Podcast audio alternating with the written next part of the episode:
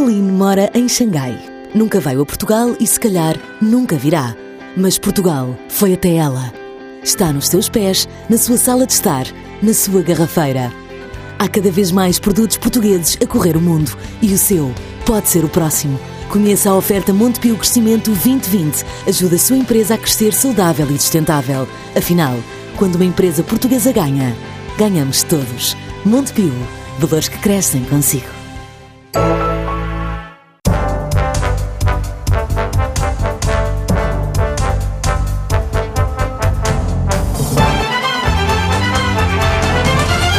Foi Ministro da Saúde nos governos de Durão Barroso e de Santana Lopes e Secretário de Estado da Segurança Social primeiro e da Energia depois, em executivos de Cavaco Silva. Mas foi, sobretudo, no setor privado que construiu o currículo. Aos 70 anos, Luís Filipe Pereira assume a presidência do Conselho Económico e Social Casa da Concertação Social. Boa tarde. Boa foi convidado para o SES em circunstâncias especiais. O mandato tem a duração da legislatura, termina daqui a seis meses, mais coisa, menos coisa, e a reeleição não está assegurada. Está no Conselho Económico e Social apenas de passagem, por alguns meses? Não, não direi que estou de passagem. Eu aceitei a regra de jogo que, quando fui convidado pelos, posso dizer, pelos partidos políticos, que tiveram que estar de acordo para a eleição do Presidente do SES. Deixe-me só recordar aos nossos ouvintes que é preciso uma maioria de dois terços na Assembleia para eleger o Presidente. Exato. Foi, foi necessário uma maioria de dois terços por voto secreto na Assembleia da República, coisa que já aconteceu. E eu aceitei a regra do jogo de um mandato que coincide com a legislatura terminar daqui a alguns meses.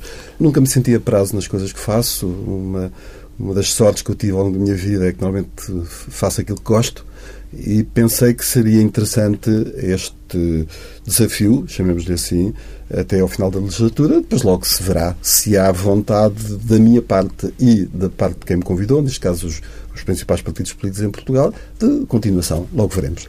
Mas, eh, enfim, sabendo o que sabe hoje, claro, as circunstâncias mudam, mas sabendo o que sabe hoje, eh, se fosse hoje o último dia eh, do seu mandato, gostaria de continuar? Bom, uh, depende, porque eu acabei de tomar posse há um mês. Estes meses de julho e agosto uh, e, e, e, também havendo eleições a curto prazo, não demonstraram ainda eh, digamos, eh, a complexidade daquele, daquele cargo. Eu gosto de coisas complexas, gosto de coisas em que possa, eh, digamos, ser um protagonista, no bom sentido. Portanto, ainda não tenho uma noção muito clara, muito definitiva, coisa que não acontecerá no último dia, porque nessa altura já tenho um conhecimento mais profundo, mais colado à realidade. Eu do que é ninguém está a ver o Luís Filipe Pereira vir para um cargo por apenas alguns meses. Sim, claro. É, é evidente que quando eu aceito é porque estou disponível para poder ajudar. Poder ajudar. Esta é, é, um, é, uma área importante, é uma área de concertação social, é uma área onde quer o governo, quer as confederações sindicais e as confederações patronais se devem entender ou se entendem em relação a temas muito importantes, aliás, alguns dos quais creio que vai perguntar. Exatamente. E, portanto, acho que esta função é importante, é importante para o país. Existem conselhos económicos e sociais, não apenas em Portugal, está generalizado, existe em toda a Europa, exatamente refletindo a importância que os países dão à concertação entre os interesses de quem é eleito e que representa toda a população, que é o governo, e os interesses mais específicos por vezes, mas também importantes, quer das confederações patronais, quer das confederações sindicais. Um, mas não teme até pelo seu percurso político, pela sua identidade política, que seja difícil continuar a reunir o consenso dos tais dois terços do Parlamento, até porque, independentemente do resultado das eleições que teremos no final de setembro, outubro, é possível que o principal partido perdedor, seja ele o PS ou o PSD, mude de liderança. Eu não sei responder bem a essa pergunta, não tenho receio, de, porque quando vou para estas coisas vou porque acho, na minha ótica pessoal e avaliando a importância do cargo para o qual sou convidado, avaliando isso, dizia eu, acho que é importante para mim e também para o país neste aspecto. Passa aí modéstia, que, enfim, não, não quero ter aqui ares de ser muito importante, não sou apenas de, ao longo da minha vida, como aliás disse no seu introito, aconteceu-me por 10 anos estar no governo, intercutado, isto é. Uh, os vários. Por, por os vários. Os é? vários e, portanto, e, e, em todas as vezes gostei de estar. Voltei sempre à minha profissão, voltei sempre uh, aonde trabalhei, ao setor privado, que é a minha origem é onde eu desenvolvi a maior parte da minha atividade, mas desde que seja possível, e eu acho importante participar e ajudar, uh, digamos, algo que uh, é importante para todos, estou disponível, de facto. Mas uh, nessas passagens pelo setor público, e corrija-me se eu me enganar, não me recordo de alguma delas ter sido por apenas alguns meses. Não, não, não, não, não, não sei se será por alguns meses. Eh, quer dizer, eu eh, não quero dizer que será por mais quatro anos, porque não depende de mim, depende. Não depende do, só de si, mas também depende Mas também si. depende de mim. É exatamente isso. Pois exatamente a, a, a questão como deve ser. Isto é algo que tem a ver, que tem que ver com a vontade de ambas as partes. Portanto, eu na altura. Pergunta pela sua. Exatamente, a minha. E tem sido sempre assim. Eu tenho entrado uh, ou entrei em funções públicas sempre por convite. Sempre convite. Eu não sou, uh, hoje, ainda hoje, não sou filiado a nenhum partido político. Uh, portanto, sempre que desempenhei funções públicas, duas vezes como Secretário de Estado e uma vez como Ministro da Saúde, foi por convite. Aliás, como Ministro da Saúde, formalmente foram duas vezes. Sim, sim, formalmente duas vezes, porque dois governos. Foi o governo do Drão Barroso e depois do Santana Lopes. Mas, voltando à questão, eh, foi sempre por convite e eu achei que era interessante para mim, era um desafio que, que eu gostaria de ter e também de quem me convidou, que nos casos foram os primeiros ministros, vários primeiros ministros com quem eu trabalhei.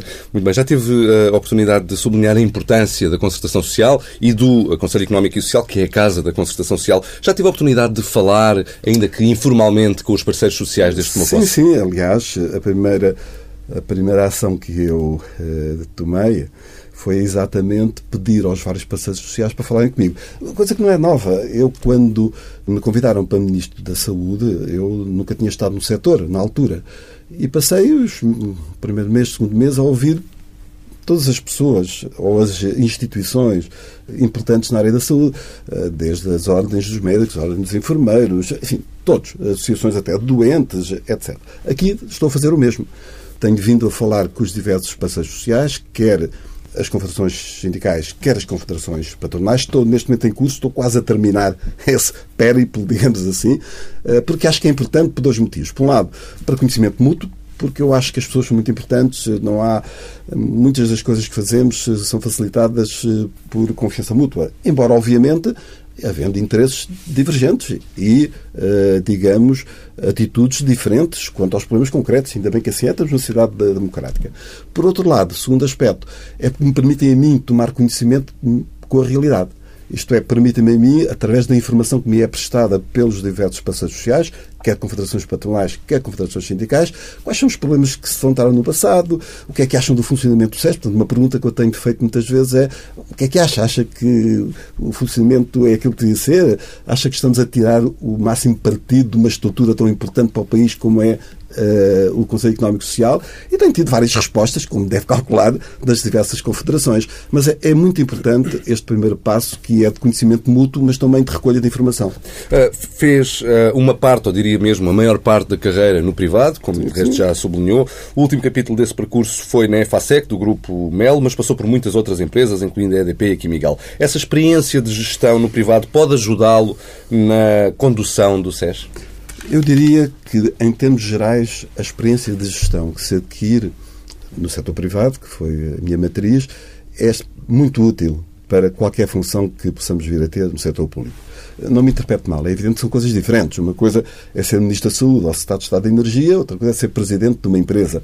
O Presidente de uma empresa está normalmente confrontado com o mercado, com concorrentes, tem uma conta de exploração a que tem que prestar contas aos acionistas. Bom, mas essa tem balanço a apresentar. Tem balanço a apresentar, exatamente.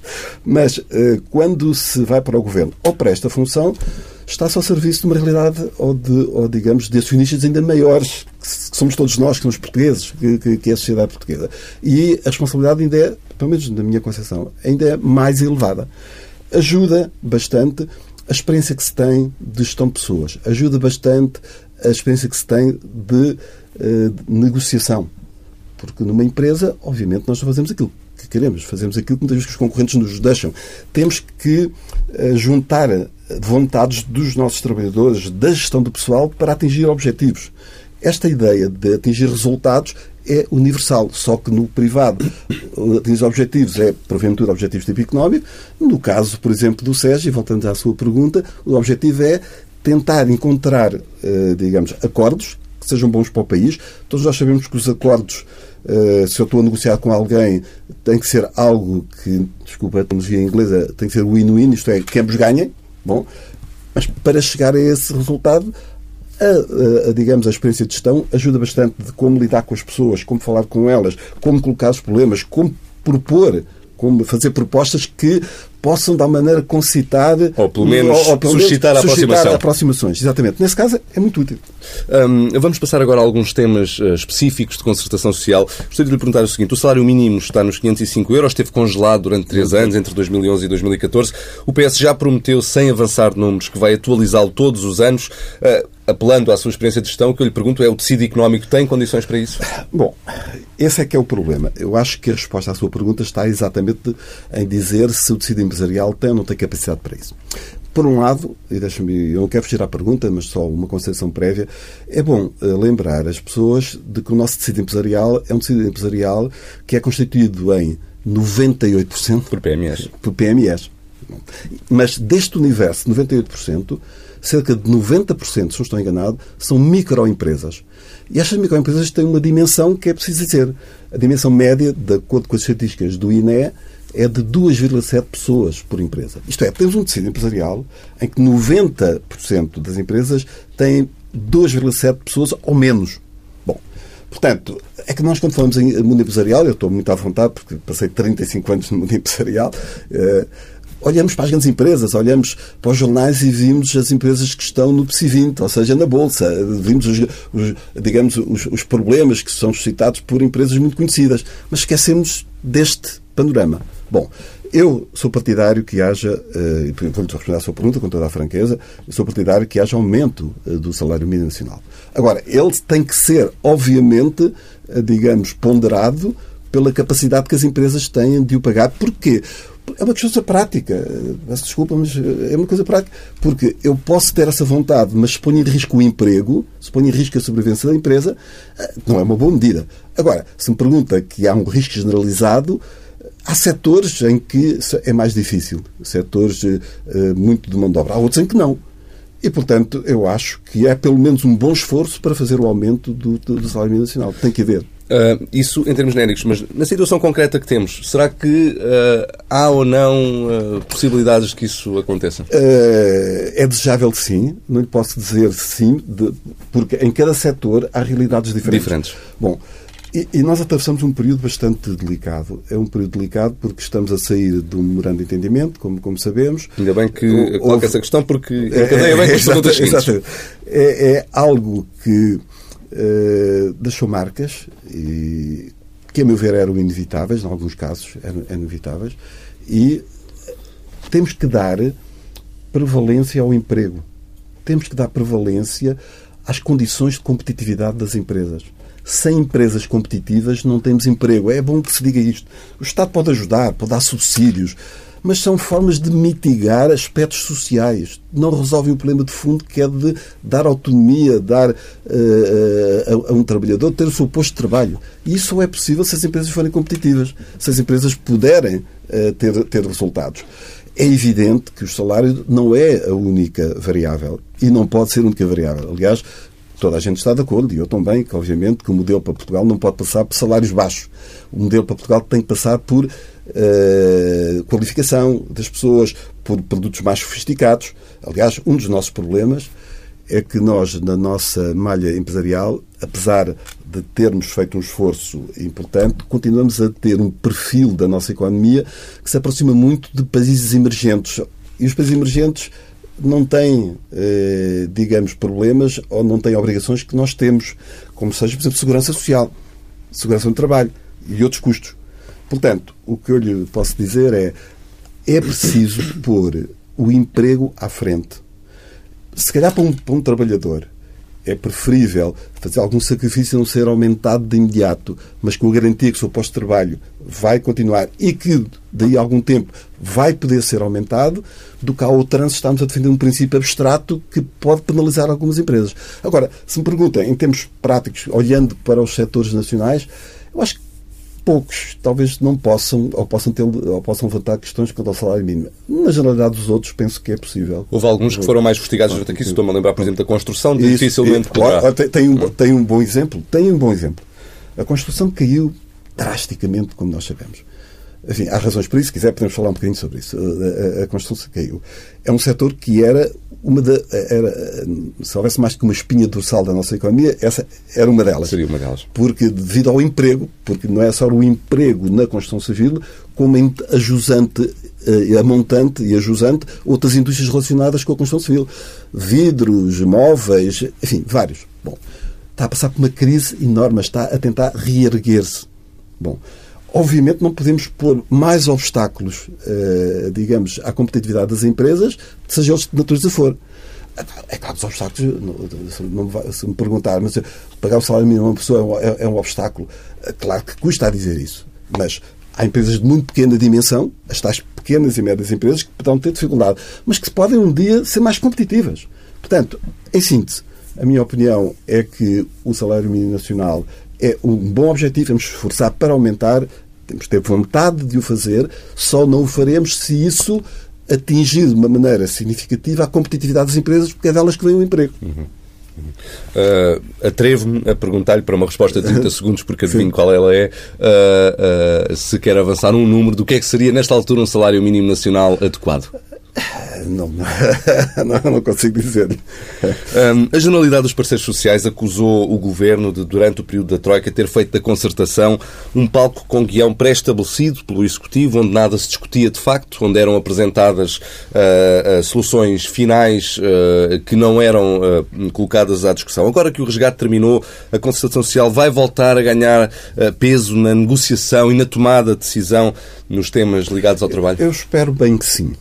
Uh, os tempos que aí vêm vão, vão ser tempos, uh, como direi, vamos ver o que se vai passar, talvez seja a melhor expressão, porque não é claro uh, o que vai acontecer em termos políticos nas próximas eleições.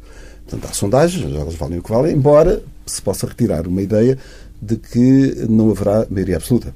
Bom, e se não houver maioria absoluta, eu defendo, já não é agora aqui, eu enfim, também tinha alguma intervenção escrita em órgãos de comunicação social eh, eh, em que escrevi sobre temas económicos e sociais e tenho colunas em que isso. Eu sou um fervoroso partidário de que nos temos que entender e temos que nos entender ao centro. Temos que nos entender porque os partidos, os dois principais partidos da, da, da sociedade portuguesa, ainda reúnem cerca de 70%, se não estou enganado, de, de, de, dos votos. E há temas que são inultrapassáveis sem haver acordos. Bom, e esses acordos, muitas vezes, sobretudo no mundo laboral e no mundo uh, empresarial, passam pela relação, obviamente, de patrões e empregados, mas que o governo não pode estar alheio. Isto para responder à sua pergunta. De facto, a concertação social pode e deve ter aqui um papel uh, muito importante. E em tempos que se avizinham, se calhar ainda mais reforçado. Porque nós vamos ter que tomar, ter que tomar medidas, podemos falar uh, sobre isso, quer a nível económico, quer a nível social, escolhas importantes para o país e a existência de um órgão como o Conselho Económico Social, pela, se bem utilizado, se bem utilizado, pode ser um fator de ajuda a encontrarmos caminhos para o país. Uhum. A contratação coletiva foi um dos instrumentos que a Troika mais restringiu durante o período de resgate, até terá tentado forçar o governo a eliminá-la, mas os parceiros sociais, patrões incluídos, uh, querem que uh, o, a contratação coletiva volte a ganhar a força que tinha antes da Troika. Afinal, a contratação coletiva é ou não uma espécie de pedra no sapato da flexibilidade laboral? Bom, a contratação coletiva é. Uh uma instituição é algo que, desde o 25 de Abril, sempre existiu. Eu vou-lhe falar até com a minha experiência de gestor, porque eu tive em empresas, algumas delas tiveram milhares de pessoas. Bom, e havia contratações coletivas eh, que quando, se, quando chegavam ao seu termo, a única parte renegociável era a parte salarial. Bom, uh, às vezes acordos que tinham 20 anos, 30 anos. Bom, essa rigidez, de facto, não me parece aceitável. Ou seja, as empresas, ao longo de 20 anos, modificam-se, encontram novos mercados, novos é concorrentes, o mundo não é o mesmo. Não se pode ter um, um instrumento de, de, de, de contratação coletiva em que, nas suas renovações sucessivas, apenas e só se está em discussão a parte que é salarial. salarial. Bom, dito isto, o que é que eu estou a pretender dizer, para ser muito claro, é que pode ser um instrumento importante, desde que patrões e uh, empregados, neste caso as confederações sindicais e patronais, se entendam quanto à latitude e quanto ao conteúdo dos acordos de, dos acordos de, de empresa. Porque depois há aqui um outro aspecto não me perguntou, mas já agora posso entrar por aí. Faça favor. Que é a diferença entre contratação coletiva, não deixando de o ser, e acordos de empresa. Há grandes empresas que têm acordos específicos. Eu tive algumas em que, em, que havia acordos específicos, pela sua dimensão, eh, eh, etc. Aí, muitas vezes, há um conhecimento de, de, de, da empresa e, e, e dos trabalhadores mais específico, estão a lidar com a sua realidade específica, concreta, que é da sua empresa. Bom, dito de outra maneira, eu sou muito partidário, tendencialmente, embora considere que, que, a, que a coletiva é importante, e é, que, se possível, os acordos da empresa tenham uma expressão importante, desde que empresa e trabalhadores discutam os seus próprios problemas e tentem encontrar uma solução. Em toda a sua latitude e não apenas na questão Exatamente. salarial. O período de resgate teve o condão de criar vários consensos entre patrões e sindicatos, coisa que até, que até essa altura não era uh, muito habitual. O caso da taxa social única, que em 2012 o Governo quis aumentar para os trabalhadores e reduzir para as empresas, foi um deles, com uma rejeição unânime uh, da medida que acabou por não avançar. Agora, o PS quer reduzir a TSU para ambos e de forma temporária para os trabalhadores. As contas do PS, que diz que a medida medida não vai ter impacto nulo nas contas públicas, convencem-no? Bom, eh, eu li eh, de facto o que eh, apareceu na, na, na comunicação social e de facto a impressão com que eu tive, houve essa declaração, mas eu, como sendo um homem da prática e homem da empresa, não via fundamentação. E deixe-me dizer isto. Já agora discutindo um bocadinho a questão da TSU, não foi apenas o PS agora que disse que ia. Já o Governo, em tempos, tinha dito que ia baixar a TSU. Acho que é preciso bastante contenção e atenção uh, à questão da TSU. Porque nós temos um sistema de segurança social bastante frágil. Frágil em que sentido? Por um lado, há condicionantes estruturais que não são elimináveis nem em 20 nem 30 anos porventura, que é a condicionante basicamente da demografia. Da demografia. Bom, eu, eh, quando fui secretário de Estado da Segurança Social, e fui em 86, 87, bom, já lá vão quase 30 anos, já nessa altura eu discutia, eu lembro-me de ter participado em discussões da sustentabilidade da Segurança Social devido ao problema demográfico.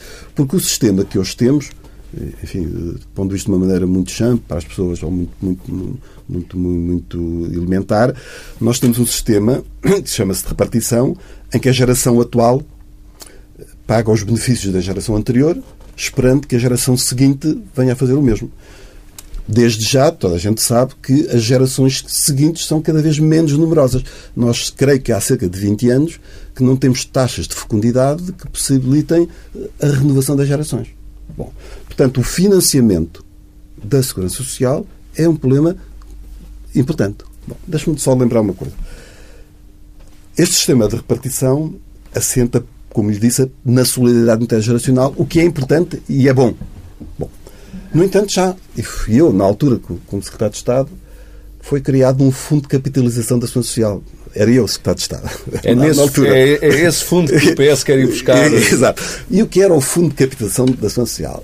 Era uma reserva, para ser mais prático, para as pessoas que nos estão a ouvir, era, era uma reserva, era, era, era um pé de meia, pé de meia para, para, para, passa o termo, que hoje penso que paga quase um ano de pensões, se não estou enganado, bom, mas que tinha, digamos, a, a faceta de introduzir um elemento de capitalização no nosso sistema.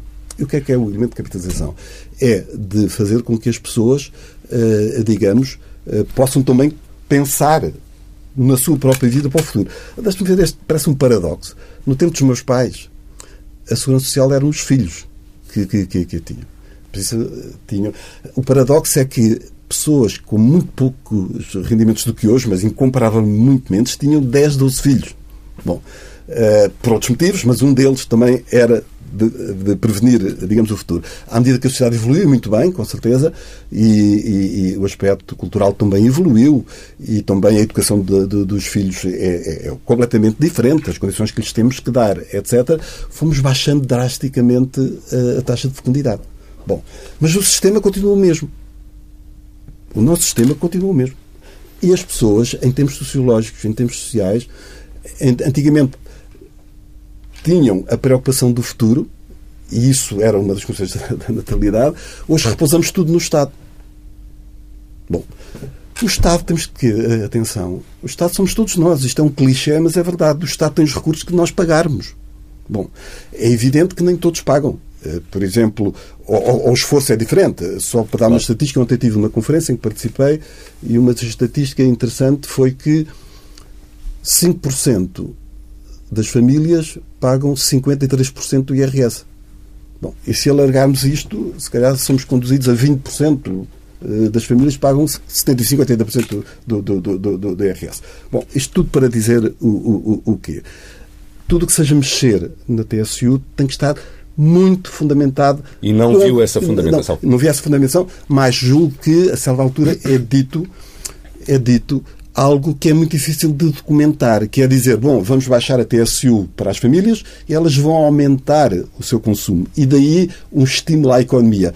É muito difícil, muito complicado, digamos, suportar uma medida que vai ter efeitos imediatos em estudos que dependem de várias variáveis. Eu sou economista, eh, por exemplo, tinha que se estimar, e com certeza que os economistas que fizeram isso, a chamada propensão marginal ao consumo. Isto é, do rendimento adicional, adicional que eu, que eu tenho, quanto é que eu coloco em consumo, quanto é coloco em poupança. São variáveis muito difíceis e que, a, a, a, meu ver, há que ter extrema atenção em relação à TSU. Outro dos temas quentes que deverá, ou pelo menos poderá passar pela concertação social, uh, uh, é o que temos falado, uh, o da sustentabilidade. o Governo fala em cortar 600 milhões ao sistema, mas garante que não é nas pensões. No seguimento de tudo o que temos estado a falar, a pergunta é é possível garantir a sustentabilidade da segurança social sem tocar nas pensões atuais? Pelas, pela estrutura da nossa segurança social, e como uh, referiu, uh, a demografia tem um efeito, uh, como é óbvio, mas há outros efeitos. A segurança social foi pensada na altura com base nos salários, com base nos rendimentos do trabalho, numa época em que as empresas uh, tinham grandes efetivos. Ou dito de outra maneira, grande parte da malha empresarial uh, tinha efetivos relativamente uh, grandes, sobretudo nas grandes empresas. Enfim, passa a, a, a, a tautologia. Mas o, o, o valor acrescentado hoje, que é gerado, a riqueza que é criada hoje na economia, não está nessas empresas, nem fundamentalmente está nessas empresas com grandes massas de, de trabalhadores. O, o, o, valor acrescentado está, digamos, noutros fatores. Está em, em fatores que têm a ver com uh, lucros, têm a ver com outros rendimentos que não são de trabalho. Dito de outra maneira, também temos que pensar, e estou de acordo, temos que pensar em formas de financiamento que não passem exclusivamente por taxar apenas a parte do trabalho, quer seja de empregadores, quer seja de, de como eu disse ainda há pouco, desde 86 que eu eh, tenho, enfim, familiaridade com este tipo de, de, de situação. E já na altura, eu, na altura dizia, e deixe-me aqui só lembrar, que a segurança social era como com um avião que estava dirigido para uma montanha. Só que não sabia quanto tempo é que demorava a embater da montanha. E nós estamos mais perto dessa montanha hoje do que estávamos. Na altura teríamos, talvez, possibilidade de introduzir algumas modificações. Hoje, hoje o, que é que, o, o, que é que estamos confrontados? Devido à estrutura da, da, da, da social, ou altera a relação entre o último salário e a primeira pensão, a chamada taxa de substituição, baixando-a, e tem a ver com modos de cálculo, é, é, é etc., da, da, da, da, pensão, ou enquanto outras formas de financiamento diferentes, que de uma forma ou de outra vai penalizar uh, o, MNPZL e, uhum. portanto, que, que, que, que, que, e o crescimento do país. De emprego, de emprego, aumenta uh, a idade de reforma. Bom, eu penso que essas são as três grandes variáveis a que hoje estamos confrontados. Uhum. Quando se diz que é preciso 600 milhões, enfim, não vi os cálculos, mais uma vez, para que o governo, em que o governo fundamenta isso. Acreditando que sim, mas isso é uma necessidade pontual. Não é isso que resolve o problema das pensões. Nós temos um problema de fundo para o alterar. Não é aumentando. Precisamos de uma reforma não, e não apenas um corte. Exatamente, exatamente. É isso mesmo. Nestes anos da Troika, e passando agora para alguns temas eh, mais relativos à atualidade do país, nestes anos da Troika assistimos a uma onda privatizadora sem precedentes. A TAP foi o último capítulo de uma história que inclui uma série de outras empresas, como a ANA ou a EDP. Costuma dizer-se que quem vende à pressa vende mal. Terá sido o caso? Bom, não sei se foi o caso. Normalmente a regra é que a venda à pressa vende mal, mas nada nos autoriza a dizer que foi mal vendida. A informação que eu tenho, não é privilegiada, é informação da comunicação social, de alguma informação que eu tenho visto, portanto, a ideia que eu tenho é que a TAP acumulou prejuízos significativos ao longo de anos, não fez investimentos, eh, sobretudo em aviões, sobretudo em ativos significativos, eh, não se tornou uma empresa competitiva no sentido de gerar riqueza em termos de, de valor acrescentado. E o Estado, o governo. E estava, o, o, o governo, profundamente endividada. Exato, está profundamente endividada. Bom, porque os, os déficits eh, de exploração ao longo de anos levam ao endividamento. Basta dizer, para que os ouvintes nos entendam, que o endividamento da TAP é de cerca de 10 vezes igual aos resultados antes de impostos. Portanto, se a TAP fosse um país, tinha uma dívida de 1000% do PIB. Exatamente. Portanto, eh, de facto, esta é a situação. Bom, o Governo tem vindo a dizer que não era possível injetar dinheiro público na TAP porque não havia autorização de Bruxelas. Houve várias contestações, mas seja qual for, eh, digamos, a parte que, tomemos, uma coisa é certa. Mesmo que, hipoteticamente, eh, a União Europeia permitisse a injeção de capitais, era com condições. E com condições de redução, diria, diria, drásticas de emprego. E porquê? Porque as regras comunitárias apontam para uma competição fair, para uma concorrência saudável e, em termos iguais. E, obviamente, que a TAP, se fosse beneficiada com dinheiros públicos, obviamente que tinha aí condições que eh, eram, podiam ser invocadas pelas outras companhias. Bom, isso, eh, digamos, eh, por um lado. Por outro lado, a TAP tem que mudar em termos de gestão, tem que mudar em termos de gestão, isto é nenhuma crítica a, a, a, a quem lá está, mas uma gestão que tem que ser feita e que na área privada julgo que tem melhores condições de ser feita do que na área pública. Eu não, não defendo liminarmente que a gestão pública, em todos os casos, é pior que a gestão privada. Mas a gestão pública tem um aspecto que, deixe-me dizer, por experiência própria, 10 anos acumulados de governo, que é a gestão de recursos humanos. Bom, se não conseguir, numa empresa ou no Estado, diferenciar quem faz bem, quem faz mal, quem se interessa, quem não interessa, o que vai acontecer é que o nivelamento vai ser feito por baixo. E isso é o que acontece no Estado, em grande parte. Uh, em vários setores, não apenas, uh, não, não, apenas, por exemplo, na saúde, na, na, na, nas finanças. Em, a forma de gestão de recursos humanos em Portugal quanto ao setor público tem que mudar. É um dos aspectos que, aliás, também as, as empresas públicas também, uh, digamos, tiveram algum contágio nessa, nesse aspecto. Portanto, eu acho que com esta medida se conseguiu o objetivo de não diminuir a TAP, de continuar a ser uma TAP, uh, e não um, um, terço da TAP atual, ou um quinto, ou um sexto, ou, ou, ou metade, o que quer que seja, uh, como é óbvio. E, obviamente, se as regras foram bem estabelecidas e se o caderno de encargos foi bem, bem, bem feito e adequado àquilo que se pretende para os interesses do país, a TAP vai permanecer em Portugal, vai aumentar, vai haver investimento, Acho que nesse aspecto, ponderando tudo, acho que foi uma boa solução. Uhum. O nosso tempo passa a correr, peço-lhe agora a maior capacidade de síntese e perguntava-lhe o seguinte: o último anel na mão do Estado é a Caixa Geral de Depósitos. Privatizar o banco público seria um passo no caminho certo? Eu tenho bastantes dúvidas em relação a esse passo. Acho que, mesmo nas democracias consolidadas, mesmo na Europa, eh, há exemplos da parte governamental do, do Estado ter algum instrumento. Bom, o que não quer dizer que esse Banco do Estado não joga as regras do jogo, como, como é óbvio.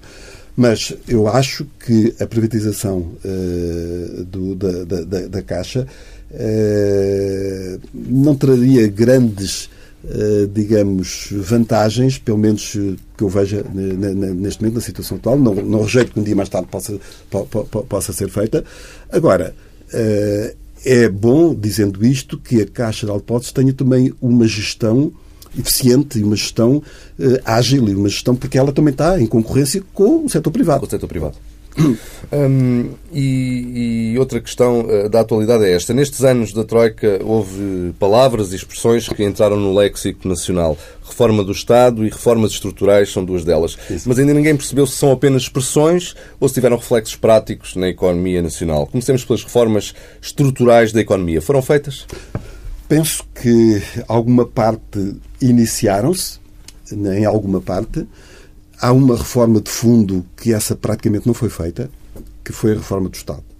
E deixe-me só aqui um minuto rápido, porque é um tema muito importante e que tem sido discutido e que eu acho que nem sempre, eh, digamos, da forma que a mim me parece correta. Há duas dimensões para a reforma do Estado. Uma é torná-lo mais eficiente, mais amigo das empresas, dos cidadãos, menos burocracia, retirar um dos aspectos que chama custos de contexto. E para isso não se compadece com medidas que foram tomadas, medidas de tipo horizontal. Se eu baixo para toda a, função pública os salários em 20%, ou o que quer que seja, não é uma reforma, é um corte de custos. Porque se eu não alterei as formas de funcionamento, se não alterei a mentalidade, a forma de gerir as pessoas, etc., obviamente eh, que daí a algum tempo volta à situação inicial. A minha imagem preferida é como se eu tivesse com o dedo a carregar uma bola de plástico, um tiro o dedo, aquilo vem ao de cima. Bom, isso não foi feito. Isto é, não é com medidas horizontais que se faz a reforma do Estado. Faz-se reforma do Estado com medidas verticais. Ou seja, analisando setor a setor. Há setores que têm que ser até potenciados ainda mais. Há setores que se têm que manter como estão e há setores que têm que ser reduzidos. Isto tem que ser... É um problema de gestão, é um problema de tornar eficiente o Estado. Primeiro aspecto. Há outra dimensão na reforma do Estado que às vezes aparece com outra sigla, mas que está intimamente ligada e que é fundamental, que é qual é o papel do Estado. E o Estado tem basicamente três grandes funções, como nós sabemos. Tem as funções de soberania, defesa, negócios estrangeiros, uh, finanças, justiça, que são as funções inerentes a qualquer Estado soberano. Tem as funções sociais, saúde, segurança social, uh, educação, bom, e tem funções económicas. Bom, eu, por mim, tendo, isto está um bocadinho relacionado também com a TAP ainda há pouco, eu, por mim, tendo a pensar que as funções económicas, salvo casos particulares, bom, podem, caixa de depósitos, agora, uh, podem e devem ser asseguradas por outras iniciativas que não o Estado. Bom, no caso das uh, funções sociais, eu defendo parcerias entre o setor público e o setor privado. Deixa-me dizer um aspecto prático, eu quero ser muito concreto, porque eu normalmente quando falo digo, gosto de dizer coisas concretas. O caso da saúde. Nós, no caso da saúde, também há aqui o problema do envelhecimento da população. Bom, não sei se, tem, se os nossos ouvintes têm a, a noção, mas 75% das despesas são de doenças crónicas. Com o envelhecimento e com o aumento da expansão média da vida, isto vai se agravar. Por outro lado, eh, as tecnologias vão colocando custos cada vez mais elevados. O caso dos medicamentos inovadores, eh, ainda há pouco tempo, com a, hepatite vírus, medicamentos que custavam 40 mil euros por pessoa eh, ano. Bom, com um ambiente económico, as nossas taxas de crescimento este ano é melhor, é 0,9, que é melhor, muito melhor do que, do que os 30 anos últimos, mas vai ser menos que 2% para a frente. Bom, e também há o problema da eficiência. Acredita-se que hoje, apesar dos esforços feitos, que cerca de 15, 20% de ineficiência, o que significa a volta de mil milhões que podiam ser, digamos, obtidos por, por eficiência, tudo isto faz com que o sistema de saúde esteja perante grandes desafios. Oxalá que daqui a 15 anos 20 anos, não olhemos para trás e, Isso... e, e digamos a mesma coisa que estamos a dizer hoje da ação social. Podíamos ter tomado decisões. Mas está-me a dar a, a, deixa perfeita para a última pergunta que tenho, porque o tempo não dá para mais, que é uh, exatamente no seguimento do que estava a dizer e dos problemas uh, de financiamento do uh, Serviço Nacional de Saúde. O Ministro da Saúde, nesta semana, colocou na agenda também essa questão, sugerindo que, à altura do país pensar, se deve aumentar impostos para suportar os crescentes custos da saúde. É um caminho inevitável? Eu diria que é um possível caminho. No a alternativa? Entanto, ah, não, talvez não alternativo a prazo. Estes fatores que eu acabei de identificar, os quatro fatores que eu acabei de, de, de, de identificar, uh, vão colocar o sistema de saúde numa pressão enorme. Bom, há formas de melhorar isto e de aumentar a eficiência uh, no setor uh, da, da saúde sem prejuízo dos direitos da população. Deixe-me dizer-lhe isto, acaso que eu tenho defendido esta dama Forma durante, durante sintética. muito sintética. Eh, eu tenho defendido há muito tempo a conversão do Serviço Nacional de Saúde para o que eu chamo Sistema Nacional de Saúde. Ou seja, que o Estado tem que prover um bem, e eu estou de acordo que o Estado tem a obrigação de prover esse bem, está na Constituição, que é dar cuidados de saúde às pessoas de forma generalizada, acesso generalizado, tendencialmente gratuito. Bom, o Estado tem que prover este bem mas se calhar não tem que o produzir. Ou não tem necessariamente que o produzir ou produzir todo. Se eu tiver uh, também iniciativa social, em algumas áreas da saúde, cuidados continuados, até é mais eficiente do que o Estado. Se eu tiver iniciativa privada, por exemplo, em termos hospitalares ou noutras áreas, que eu contratualizo, que exija qualidade, pagamento de qualidade e ao mesmo tempo mantenha o acesso generalizado da população, quer aos hospitais que continuam públicos, quer aos hospitais que serão, digamos, contratualizados, estou a melhorar, estou a aumentar a eficiência, estou a ter custos, estou a ter uh, economias de custos muito significativas, estou a dar os mesmos direitos à população. Mantendo uh, o fornecimento eu, eu, eu, eu, eu, não entendo porque é que isto. E, e porque é que não é feito, ou porque é que não se discute isto, talvez o último, último aspecto. O debate público aqui tem sido muito canalizado dentro de se é público ou privado. Eu acho que não é essa a dicotomia, não é essa a questão. Não, a, a, discussão não é se é público ou privado. A discussão é se serve bem a população ou não e se tem custos bons para a população.